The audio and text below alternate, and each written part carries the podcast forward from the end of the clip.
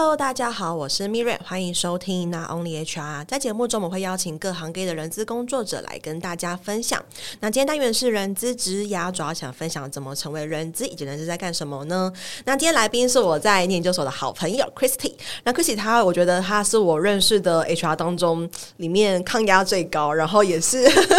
很很我们频率还蛮合的一个好朋友。好，那我们先请 Christy 跟大家分享你的学经历背景。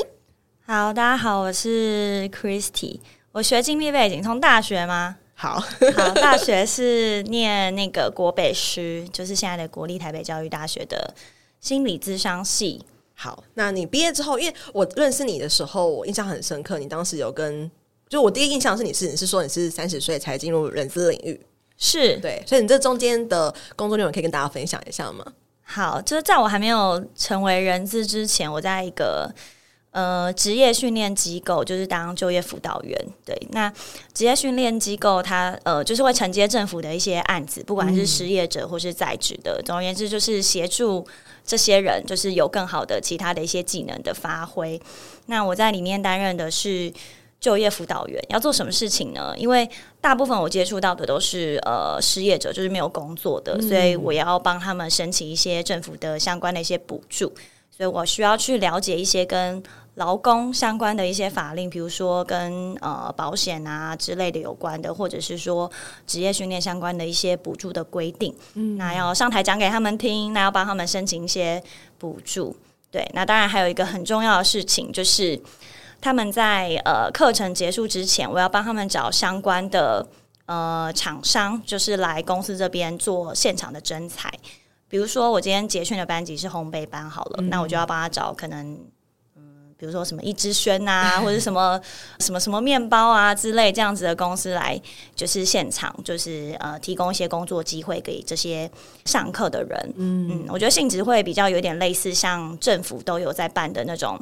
就对对对，就对对，只是它的规模比较小，跟参与的人是我们的。就是学员这样子，嗯、就比较不是那种外面的人走来走去那种类型。OK，对对对。那其实 Christy 他大概也是从事人资三四年之后，然后到研究所做继续的进修。那其实一路以来，我这边知道的是，其实你都是在科技业、软体业做 recruit，对不对？嗯嗯嗯嗯。那可以跟大家简单分享一下你的人资这块的方选大概接触过哪一些吗？嗯，其实我人资的经验大概是快七年左右，然后。都一直在招募的领域，就是琢磨比较多。嗯，那后呃近一两年就是有碰到一些训练，但是都还是比较浅一点点，就是一些新研训的东西左右。嗯，嗯，那现在就是好像也都是 还是以招募为主，以 recruit 为主。对对对，嗯。嗯，那你当初因为毕竟你是心理智商毕业的，然后后来做了可能跟助人比较类似，就是救服员这一块。没错，没错。那比较好奇是你选择 HR 的工作的原因是什么呢？嗯，好，讲一个比较实际的，就是第一个那个时候已经就是 Mirror 已经想法曝曝光我那时候转职的年龄 就是三十，人家说三十而立，但我那时候都会想说，哎、欸，我要用什么而立？嗯，对，我就待在一个离我家很近的公司上班，就这样子一辈子嘛。嗯，对，因为我后来发现，就是就业服务跟辅导这一块，它其实是一个比较小的一个领域。嗯、如果我希望可以跟更多的人事物去做接触，我其实势必还是得到一般企业，所以当时是在算非营利团队，对对对，哦、就是类似像那种社服团体，嗯，对对对，就是燃烧你的耐心跟爱的一个地方，嗯，没错。那三十而立这块，你选择人资工作的，因为可能还有很多可能性呢、啊，因为毕竟心理它可以应用的层面是很广的。是，那选择 HR 的原因是什么？因为那时候就是我刚刚讲嘛，就我会接触到一些公司的人资，因为要跟他们对接，就说：“哎、你愿不愿意来我们这边参加征才？”所以那时候其实就有一个想法是：哎，如果我要去转职，是不是 HR 是我一个可以思考的一个方向？嗯，但因为那时候已经有一定的年纪了，在想说：哎，如果我那时候再去做人事助理或是人资助理。我坦白说，我会，我觉得我会爬的比较慢啦。嗯、对，那如果我是一个成就感需求比较高的人，可能这样子的速度对我来说不是我想要的。嗯，那刚好那时候就是，其实大学的同学他有一个是在科技的领域，那他也都有跟我们分享说，哎、欸，可能比较大的科技业在 function 的一些分法是非常的细的，嗯、对，像可能大家知道的招募任用，然后训练跟薪酬，甚至有些公司还会再去细分哦，可能做绩效的，嗯、或是像近几年来非常火红的 ESG，可能也是会有另外一个这样子的一个组织去做划分，嗯、所以我那时候觉得。嗯，与其是这样，那我找一个就是一个领域，然后去专精，我研究的深一点，那会不会就是对我未来的职业发展是比较有帮助的？嗯嗯嗯，嗯我也蛮好奇，因为刚好提到说你的 Chrissy 他的第一份工资工作，我觉得算是还蛮不错，就算是，是算是在上市柜，然后也是蛮大型的公司。那以你当时来说，找工作这件事情会有困难度吗？因为我们都知道，哎、欸，没有人资直接工作经验啦，然后找工作其实算是还蛮是。不容易的一件事情。是，那你当时怎么找到第一份人资工作的？第一份，嗯，其实我也觉得我我拿到这个 offer 就是蛮蛮幸运的，对，因为我知道这个工作其实我有蛮多竞争者，而且甚至有些人是学历比我好很多，然后或是也比较年轻一些，或是也有一些相关的工作经验。但我觉得其实人资这个工作很多时候特质的东西看的比较多一点。嗯对，所以我那时候其实，在跟我的小主管谈完之后，对，其实我立刻当下就进入了第二关，哦、就是直接跟老板面试。嗯，那那时候跟老板面试的时候，我自己觉得没有表现的非常好，因为老板就先只有问我两个问题嘛，一个是说可不可以接受加班，这么直接？对，这样，但我是觉得这个还好，加班这件事情，我觉得先先讲是无妨，而且本来就决定要换。产业了嘛？对，对，就是自己本来就知道说会有这样子的可能性。嗯，那第二个他是说，哎、欸，可不可以接受出差？嗯，然后我那时候就是有点吓到，想说出差是不是去可能欧美之类要讲英文的国家？瞬间就是就说，啊，我英文没有很好。对，但理论上来说，面试的时候你应该要说，哦，你会就是多学习什么的。嗯、但殊不知那时候不知道是脑雾吧之类，就是说出了这个话。然后后来老板就说。是去大陆，比较紧张，嗯、对，但其实那只是一个测验题啦。老实说，因为其实以我那样的成绩，也不会真的到就是中国的工厂那边去去出差或是什么的。嗯、但是后来隔了，我还记得我面完之后打给我妈，我说怎么办？我面的好差哦，因为这是我第一个就是有发给我面试通知的科技业，其他我投了蛮多，其实都没有什么回音。嗯，对，那我那时候其实心里也是。有点紧张，但是隔两天，就是我的小主管就打给我，在我午午睡的时候打给我，对，就问我愿不愿意加入，对，然后我就是觉得很惊讶，但当然很高兴啊，就立刻就答应了，嗯，觉得也是一个蛮不错的经验。我觉得听起来算是还蛮顺利的嘛，因为其实像上次 Bruce 有来嘛，然后就有说他刚开始在完全没有任何人资被解说找的时候找超辛苦了，还是被打枪。嗯，对，确实是有可能，但是我觉得有时候也算是一个机运啦。嗯、对，可能哎，可能也许这时候刚好公司有一个缺，不管他是因为有人离职，或是新的扩编之类的。嗯嗯嗯。然后你跟，比如说你跟小主管也是聊的，就是还不错，相谈甚欢。因为我觉得每个人在面试其实都会找跟自己 tone 调比较符合，特别是说我们是这种做后勤单位的，嗯、然后你要跟人有很多的。接触，那你一定会希望说可以找一个亲和度比较高的，对对对，嗯，嗯，可能我就是之后，也许我今天结束，我再回去问一下我之前小主管，请问你为什么当时选择我？对对对，嗯，那你自己交到 HR 到现在，就是，是你认为 HR 工作跟你一开始在当救服员的时候的想象是一样的吗？你刚刚开始当救服员的时候，可能你是对接到一些做 recruit 的，然后他们可能是会，而且那些可能是呃门市零售或是什么样产业居多。那你现在一路都在科技软体业，嗯、然后你觉得到现在来说，人资的工作跟你当初的想象是一样的吗？我觉得我当时其实没有那么多的想象，但是知道说，哎，招募就是以面试为主轴。但是我觉得有另外一个比较不一样是。其实要做蛮多专案的，嗯，就招募不是只有说哦好，我今天有有缺人，主管要找人，我就是帮他找人，就是我还是必须要做蛮多跟招募有关的专案，比如说实习的啦、产学的啦，或者是什么研发替代役啦，然后 企业参访啊，这些很多其实只要跟人，然后或是呃雇主品牌有关的，其实蛮多都是会包在跟 recruit 有关的部分。嗯，嗯。对，确实就是刚刚提到说，不论是在做其他的专案，像是企业参访啦，然后这些而且他们的科技业。人抢人的程度又很激烈，所以要有玩的花招又更五花八门一点。对，没错，就是要极尽所能，就是想一些新的招，就是吸引嗯年轻人。对，不管是说哎，可能还在校的实习生，嗯、或者是说哎，可能刚毕业的这些应届毕业生，他们为什么要选择？你这间公司，嗯，对，嗯，我觉得现在找工作已经不像以前那个年代，觉得说哦，我一定要找上市上柜的公司。其实很多人在找工作，他找的是一个感觉，对，feeling，feeling，feeling, 找一个是一个 feeling。跟哎，我觉得我跟这个主管聊得蛮来的，嗯，对，我跟好像跟其他资深的同事，好像面试我也都觉得蛮不错的，然后我很想加入。我觉得现在比较多就是招募会遇到的难题，其实反而。不是跟你同产业竞争，而是那些新创的这些产业所营造出来的氛围。氛围。那当然，我觉得讲一个最实际，就是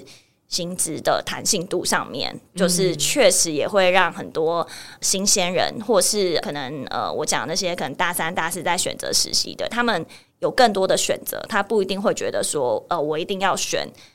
这些。上市上柜，对，嗯嗯嗯，选择其实变蛮多的。嗯、那其实就你是一个很资深的人资工作者来说，你自己在于工作人资工作的这个领域里面，嗯、你会最喜欢人资工作的哪一环？就是哪一个面向是让你觉得比较有成就感的啦，嗯、或是你很 enjoy 在做这件事情？其实我为什么都会一直待在科技业的几个原因是，我觉得科技业的职缺是比较多元，然后也比较有趣。嗯对，因为我自己其实，在帮主管找人的时候，我是蛮享受，就是了解每一个职务到底在干什么，做些什么事情。当然，我不可能跟就是主管一样那么熟嘛，那个技术的东西。但是，我会想要去知道说，哎，这个职缺在做什么？我可能在帮主管筛选人选的时候，我可以有哪些关键字可以帮主管，就是更准确的找到这些合适的履历，嗯、因为。老实说，就是主管其实上班也是蛮忙，有一些开不完的会啊，或是对。然后我会觉得，以 HR 的角度，你既然是后勤，你要 support 用人单位的话，那我觉得找人这件事情就不能只是说，哦，主管，那你自己去看履历，因为你是 你是技术背景的，你才比较懂啊，你自己去看。嗯、对，那我觉得你今天既然是要跟单位一起合作，你一定也要有一些贡献，没错。对，不是说，嗯，你就是，哎、欸，我帮你约人，你看到觉得 OK 的，我再帮你约，我再帮你约啊，你没有给我人，啊，我就不帮你哦。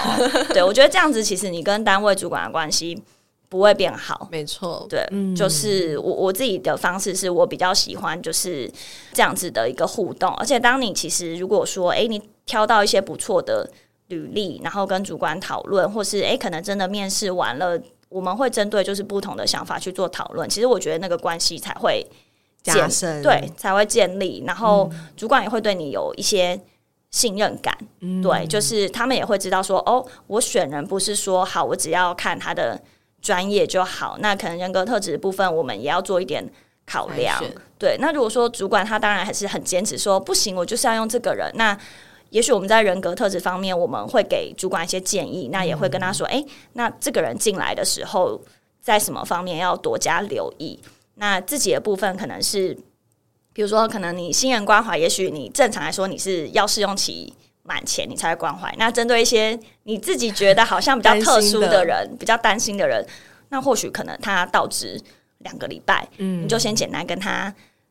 聊一下，不要那么正式，但是就是。”有关心他，大概知道他的状况怎么样。嗯、那或许他进来之后，其实他适应的还不错。也不一定。嗯嗯，这边听到的是，其实刚刚 Chris 提到，他可能人资工作里面，他觉得因为在科技业，他的工作很多元，而且他的变化是很快，因为我们科技都一直在日新月异嘛，嗯、所以相对于在这个产业当中，他会需要的技术的人也是是比较新的，然后变化是比较多的。可能今天诶有一个新的产品，有一个新的市场，他就要不一样的新的人，所以对于 Recruiter 来说，他会有一个不一样的知识进来。嗯、那其实在于跟单位主管讨论的时候，不论在职缺上啊，在任员条件上，其实都会有很多的互动，然后这个互动过程也是加深人资跟单位主管的一个关系跟信任基础。嗯嗯，对。那除了喜欢的工作内容之外，你自己在这么多年的人资工作中，有哪一个部分是你觉得最难的，或者是最棘手，或是有挫折的部分？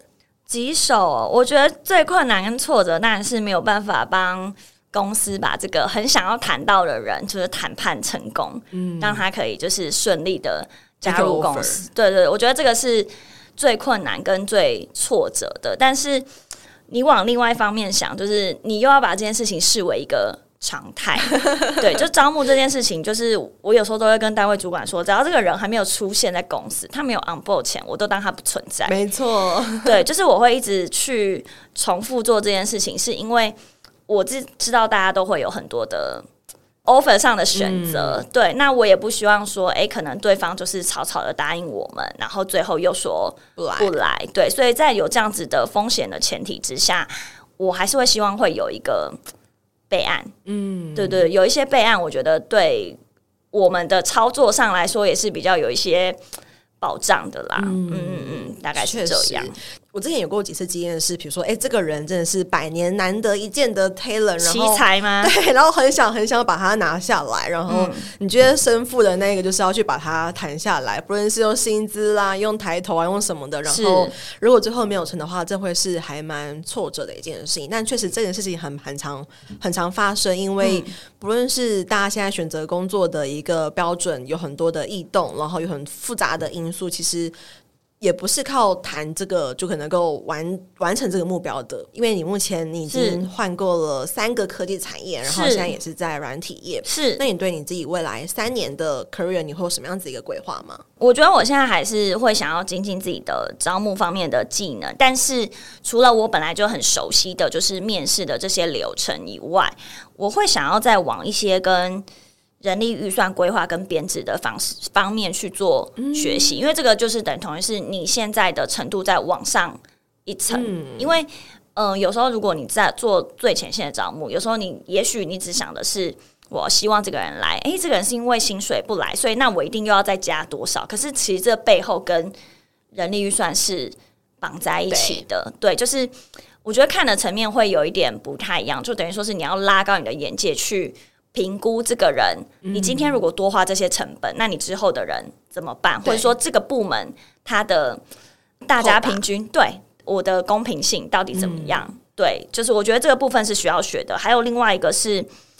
呃，训练的规划跟安排。因为我之前的训练都比较稍微比较浅一点，就是新人训。那我自己觉得新人训，坦白说，规划上不会太难，嗯、反而是其他的一些，嗯，可能也许主管训、干部训。或者是呃一些专业技能的这些培训的东西，我觉得这个是我之前比较没有接触过的。还有就是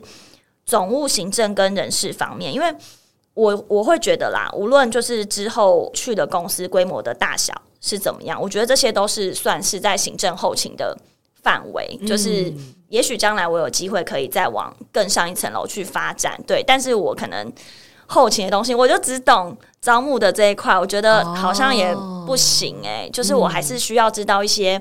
很日常、很 routine，比如说总务不是呃，有时候会有什么消防库存啊，对，消防什么固定资产这些东西，嗯、就是你不用之类的，对对对，你不用知道执行面，可是你要知道说这些东西有哪些东西它是包含在行政后勤团队，因为很多公司 HR 它是包在什么行政管理部，对。对，它只是其中一个。部门而已，那里面可能还是会有一些总务跟行政的同仁。那你如果这些完全都不懂，或是你从来都没有接触过，那将来你可能必须有机会，就是成为他们的主管或小 leader 的时候，我觉得那个你懂的层面其实就会显得比较少一点啦。嗯，所以刚刚听到的是 Chris 可能自己目前对于。未来的一个目标，已经在储备你的。专业跟能力还有经验，嗯，是精进中。OK，、嗯、所以看起来不论是 Even 你目前 Recruit 已经有很深厚、很深厚的经验，其实在于 Recruit 包含整个人力的一个配置啦，还有规划跟用材，甚至是整个组织的编制盘点，都会是你未来三年内一个想要继续学习跟前进的目标。对，哎、嗯，然后我想要补充一个，就是关于就是我做人资。就是很有成就感的部分，嗯，对，就是刚刚前面谈的，其实都是跟单位主管啊，就是公司比较有关的。我觉得有另外一个部分是，有一些就是不管是我经过我面试录取，或是没有面，或是没有录取的这些求职者，他们有时候会。写信来，嗯，然后我觉得那个信就是看起来都觉得很感人，好温暖，都忍不住想要流泪了的那种感觉。就是他们会说：“哎，很谢谢我当时的安排。嗯”然后他们会觉得我是哎，可能他们面试了这么多间公司以来，就是让他们觉得哎，这个面试安排整个流程是让他们觉得很被尊重的，嗯，然后也觉得很温暖，然后觉得天哪，这个这个称赞就是会让我觉得很很开心，然后也觉得。蛮有成就感，然后我就都会把那个接下来，对，储存起来，就是那个如果遇到挫折，然后看一下这个，我觉得心情会好一些。嗯，对对对，等于说其实自己的就是额外再把工作做得更好这件事情是有所回馈跟有用的，因为很多时候可能老一辈人都会觉得说，哎，你就找他来面试啊什么的。嗯、可其实我们年轻一辈可能会更重视那个求职者的体验跟整个求职者他在面试中的感受，会把它做得更精致一点。是，而且。很多现在大家不都会说哦，可能我公司要开始做雇主品牌，可能我去上了很多的课，然后或者是呃，可能有就是其他的一些学习。但是雇主品牌这件事，我觉得从最基本跟最简单的做起，其实就是你 HR 你在面试。我觉得不管是从一开始的，对对对，email 电访，我觉得这都好重要哦。对，我觉得这是。如果你公司你希望可以让你的公司的雇主品牌就开始有一些比较呃好的发展的话，我觉得最重要跟最基本就是先从你 HR 的面试的流程没错开始做起。我有时候之前刚开始就是一样，就是在找 HR 的工作的时候，就有时候收到那个 email，我都觉得有点 这个这个这个信件这样子写刚好就是会有很多波浪波浪，然后我想说。这个波浪出现在那个信件的标题有有合适吗？或者是阻止？对，阻止，或是呃笑脸，就是我不知道怎么讲哎、欸嗯。然后我就会觉得不能发一个比较正式的信 来给我吗？听到了 HR 开始怀疑说是我吗？是我吗？赶快看一下我的寄件备份，就是可能有一些人不是很在意啦，就是比较也许比较年轻的伙伴，嗯、但是嗯、呃，我对于就是公事上的一些信件往来的东西，我会比较。在意，希望它是一个正式的信件，嗯，而不是说好像我是你的朋友一样，嗯，然后给我一个很活泼的信件的感觉。嗯 嗯。确实，因为像我自己发现，外面很多在教雇主品牌的人，他们都会教什么行销啦什么的。哦，对对对。但是，嗯，我自己的观点跟 Chris 蛮一样的，就是其实你把每一个只要是公司对求职者或是对消费者的这些所有细节做好的话，其实品牌一定就会是好的，它就会是正向的，不需要做到很多的行销啊、宣传，只要是每一个细节、没有流程告知的内容，然后面试的接待，这些全部都会影响到你的雇主品牌。对，而且说老实话，这个也是比较。就是免费的，对，我讲最实际的方式确实是这样，只是说它的速度当然没有这么快，你不可能比你下广告快。对对对，对，就是不可能哦，面一个，然后人家就会在你的 Google 评论说念赞什么之类的。对，但是我觉得它就是一个细水长流型的，对，嗯，因为像我的第一间公司就是 HR 的公司，我不能讲是哪一间，就很多人就是对他会有一个负面的想法，或者他有一个。大家会觉得一个玩笑话的一个词，我真的不能讲讲出来，大家知道我自己哪一件。对，可是我觉得后来，因为我们团队大家也都是蛮努力，在就是对于每一场面试，就是都给予就是求职者很好的一个嗯反馈，就是包含我们自己那时候的团队是大家对于自己找的职务，其实都是有一些基本概念，所以当求职者在问说：“哎，这个工作在做些什么？”的时候，我们可以讲出至少比。一零四上面的文字叙述，就是在更多一些的东西。嗯、那我觉得这个对于求职者，他们就会觉得说，哎、欸，问题有被解答，对，问题有被解答。因为如果说，呃，你 HR 就是针对那个求职者的问题，你每一句都只会说，嗯、呃，跟工作有关的，你去问主管。真的会有人这样子吗？会会，其实都会，就是会有觉得说，因为工作的东西，就是觉得主管讲是比较专业。哦、主管讲当然专业，可是我觉得你 HR 的角度，就是你可以讲的，就是比如说可以再亲切一点，嗯、因为有时候我们会面一些新鲜人，嗯，那主管有时候讲的比较专业，他可能。不一定听得懂。那如果说，哎、可能我们先稍微跟他讲一下，他可能有一些初步的概念。嗯、那或许他在跟主管面谈的时候，他就可以再多问一点。对，也有可能。嗯我自己在面试的时候，我一定会都会把工作内容讲得很清楚，这样才知道他到底这工作是不是符合他的期望跟想象。嗯、我觉得这是一个在面试中彼此交流的时候还蛮重要的一个点。嗯，嗯那 Christy 以你这一个还蛮资深人生前人资前辈来说，你会背到前辈了，我只会考。你是啊，你是啊，是是是，没错，毋庸置疑。对，嗯，那你自己会想要给想要进入人资里的人一些建议吗？你会想要给他们什么样子的建议呢？我觉得就是要有一个 强大的心脏，因为就老实说，一些网络的社群平台其实都对 HR 有一些对不太友善的言论，就这就是我办 Podcast 的原因。然后 HR 到底有多难流泪？好，就是可能会说，嗯，就大家最常听见的嘛，就是资方打手，嗯，然后砍薪水，嗯，或是之类的等等之类的那。我当时在做转职，就是想要转到人资的时候，我也是你知道，曾经彷徨无助过，嗯，因为身边可能没有人做类似的工作，嗯、我其实没有办法去求援，所以我就是上 PPT，然后去去呃相关的版去问，就我下面一篇就是那个 一一一堆推文都都是在劝退我，就是不要做 HR，对，不要做 HR，想哎、欸，这些人是怎么回事？在相关的版，然后就劝退一个就是想要从事这个领域的人。的人，然后我那时候想说，嗯。怎么会这样？可是我当时其实有收到一个很温暖的站内信，就是给我一些实际的建议跟帮助。然后，所以我后来也还算蛮顺利，就转职，就到我就是第一间上市上柜的公司。嗯、所以我其实也蛮谢谢那个那位伙伴，对，讲伙伴，对，那位网友，对。然后再来，我觉得还有另外一个部分，就是你要坚定自己的想法，可是你眼界要放远一点。坚、嗯、定自己的想法，不是说。你觉得呃，比如说好，我现在可能先从研究所，就是 HR 的研究所念完了，我就觉得哇，我就是满腔热血啊！我就是进来这间公司，我就是要改革这间公司啊！我觉得这可能会有点太困难。我觉得，对对对，就是眼界要先放远一点，因为我觉得，嗯，所有的工作其实都是经验的累积，更何况是 HR 的工作。比如说，好，你今天可能才呃刚刚研究所念完，然后你得到了一个。呃，招募的就是一个工作机会。好，那你要开始面试，就你的求职者比你大十岁、十五岁，工作经验比你多。对，那你会不会有可能在那场面试，你觉得挫折感嗯很大？嗯、因为对方讲的东西，第一个你可能听听不懂，第二个可能对方看你就是太太菜鸟了，就也不太想跟你说。嗯，那你该怎么办？对，所以我觉得就是。呃，你对于很多的一些可能想法，或是你想要去实现的，就是在 HR 这个领域当中，我会建议就是你可以先多看、多观察，就是诶，你的同事们，就资深前辈们，嗯、他们是怎么去做事的？比如说，诶，当他们有一些想法或 idea 想要实行的时候，他们绝对不是贸然的就在会议中提出，对，他们可能会先做一些准备，先做一些讨论，嗯、先跟他的主管讨论，评估看看这个。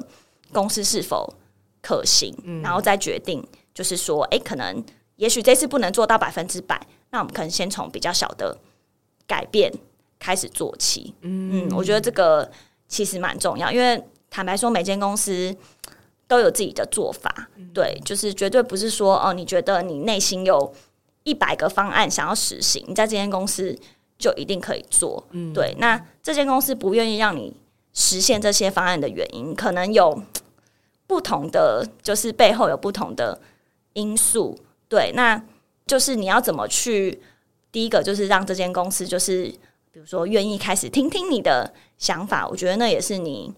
重要的课题。嗯嗯嗯，尤其最担心就是有些新鲜人他会学到某个策略或学到某一个知识，他就很想拿来试，可是他并不没办法去判断说这个适不适合公司，然后就会觉得说啊，你们都不懂，这很好啊什么的，但是他其实可能没有看到更高层看到的问题跟一个阻碍所在。对，嗯，没错，大概是这样。很高兴今天 Chris 的分享，我觉得今天其实听到蛮多，就是他自己这一呃一路以来，他对于人资的一个想法，然后可能在工作中我们会遇到一些挫折，都要把它视为是一个常态。如果你没有这样的准备的话，真的就是先先劝退嘛，我先劝退，是不是？先想想要不要做 HR。好，那在下集呢，Chris 也跟我们分享他带过很多的新鲜人在做 recruit 的时候会碰到哪一些问题，然后我们下期见喽，拜拜，拜拜。拜。没错，到了我们的工商时间，想跟大家分享，我在去年开了一堂线上课程，叫做《成为抢手的人资招募必修的招募漏斗数据思维》。那这中间其实，呃，我萃取了蛮多我过去在做招募很成功的一些原因，其中的一点就是从招募漏斗里面去找出一些魔鬼，因为往往细节都藏在魔鬼都藏在细节里。OK，所以想跟大家分享这堂课，目前已经有大概将近一百五十位左右的学员加入，那也欢迎大家可以加入课程。然后，如果对课程有更多的兴趣的话，可以在我们的节目资讯栏找到链接，可以点进去做进一步的了解哦。拜拜。